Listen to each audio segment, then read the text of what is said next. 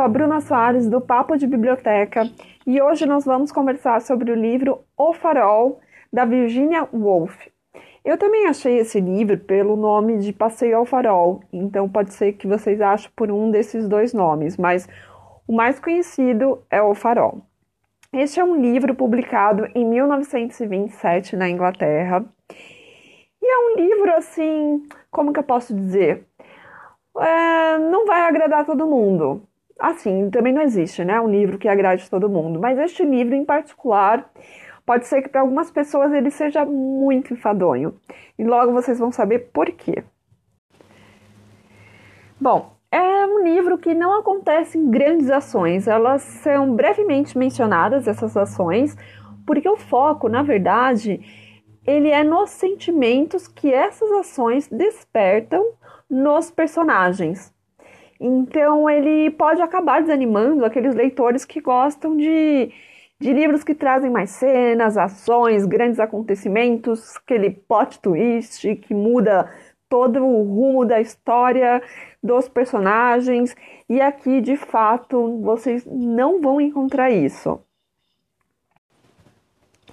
O livro ele vai contar um pouco da família Ramsay e dos amigos dessa família que vão passar as férias de verão na casa de praia dessa família, que fica numa ilha escocesa.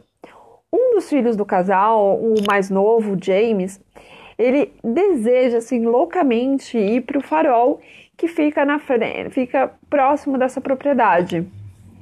Então num, é, começa toda a cena com a mãe, com a senhora Ramsay, conversando com esse filho, falando desse passeio e o pai dessa criança desanimando-os, falando que no, no outro dia que aconteceria esse passeio vai estar um dia frio, vai ter chuva e não vai dar para eles fazerem todo aquele percurso. E de fato, o passeio ele acaba não acontecendo. Passam-se 10 anos e a família que nós conhecemos nesse primeiro capítulo, junto com esses amigos, já não é mais a mesma. É, passaram algumas transformações e é, como mortes, já que esse livro ele passa na, durante a Primeira Guerra, então ele pega ali durante é, esse durante e o pós Primeira Guerra e, e tudo isso acaba é, alterando né, essa família. E também a gente fica sabendo, através das, das mãos ágeis de Dona Virgínia, digamos assim, sobre a ruína do período vitoriano e a chegada de uma modernidade na qual aquela família não está acostumada, né? A família aquela típica família tradicional. Eu não sei qual edição que vocês vão pegar para ler, ou que vocês já leram, mas a minha foi a edição da Autêntica, de 2013, se eu não me engano, e ela traz um pós-fácil que vai explicar um pouquinho sobre o que, que motivou Virginia Woolf escrever este livro. Então, é, é contado para nós que é um livro autobiográfico, então que vai falar um pouco da infância da Virginia, que ela também costumava passar numa casa de praia, que eu também não vou saber dizer para vocês o local exatamente. Então ela vai contar um pouco da, das sensações que ela tinha ao passar as férias dela nessa casa de praia da família, as pessoas que ali orbitavam em torno da família dela é, as características do pai e da mãe, que ela retirou de fato do pai e da mãe dela. Então, a gente vai ficar sabendo muito mais sobre a história da Virgínia, sobre as sensações, sobre as marcas que essa família e a sua infância a deixaram.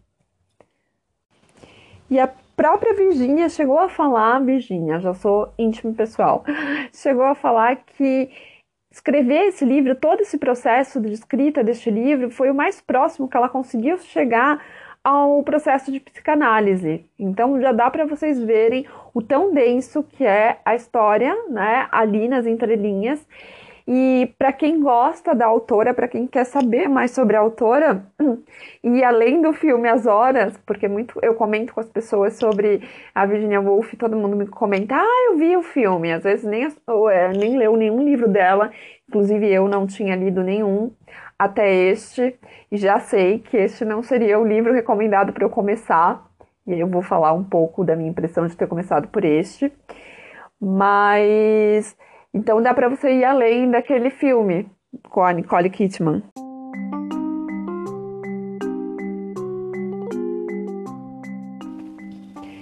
Virginia perdeu a mãe em plena infância e conviveu após essa grande perda com seu pai, que era autoritário e frio. Quando seu pai também morreu no começo do século XX, ela conviveu ali na sua adolescência com os seus irmãos e meios-irmãos, o que era uma relação conflituosa. As marcas desse passado nunca mais a deixaram, levando inclusive a, ao suicídio da autora.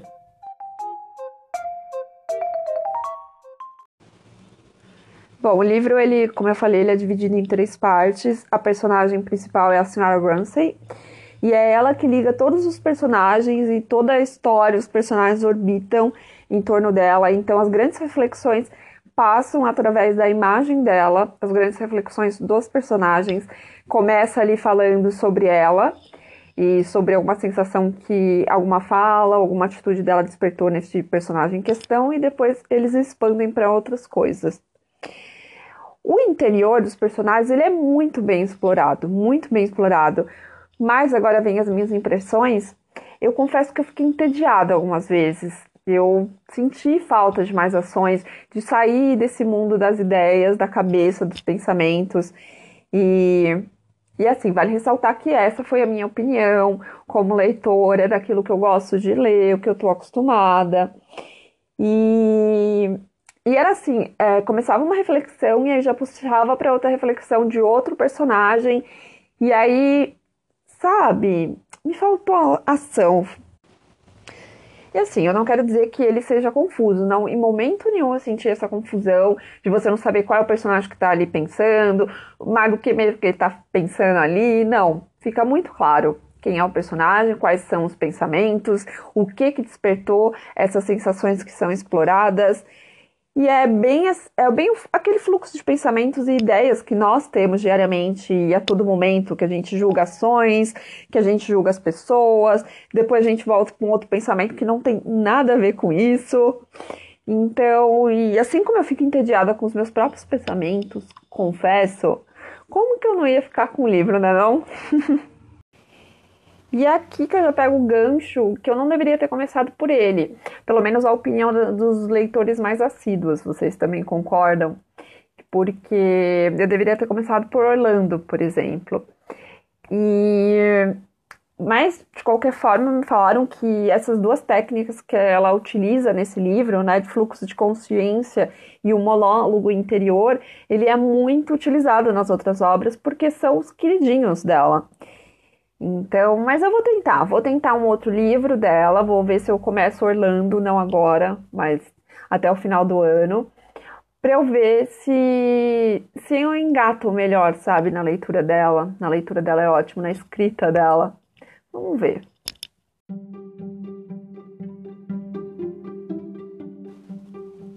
No livro, eu percebi três recursos narrativos utilizados para contar as impressões pessoais e os sentimentos dos personagens, sendo eles: primeiro, fluxo de consciência, em que se procura transcrever o complexo processo de pensamento de um personagem com um raciocínio lógico entremeado com impressões pessoais momentâneas e exibindo os processos de associação de ideias. Como quando a Lily começa falando do que ela precisa fazer no seu quadro, depois ela comenta sobre o significado do casamento para ela, depois ela volta para o quadro, aí ela vai para as impressões que ela tem de outros personagens. Segundo, monólogo interior. Trata de reproduzir os mecanismos do pensamento, mas contados pelo narrador, como se o eu falasse de si próprio. Quando é falado de outro personagem e depois você volta para as impressões do primeiro personagem apresentado. É mais ou menos isso. Discurso indireto livre é o nosso terceiro. Ele corresponde à fala ou monólogo interior dos personagens, porém expresso pelo narrador, característica do discurso indireto, e reproduzidos na forma como os personagens diriam, característica do discurso direto, podendo ou não conter o juízo de valor do narrador. Seria mais ou menos é, todos os personagens, eles possuem o mesmo tom. Então, o que, seria esse mesmo tom? O filho pequeno, ele não tem uma linguagem de uma criança pequena. Ele tem uma linguagem igual a do pai dele, que já é um homem feito, que tem igual a mãe, que também é uma mulher feita. Então, seria essa paridade, digamos assim.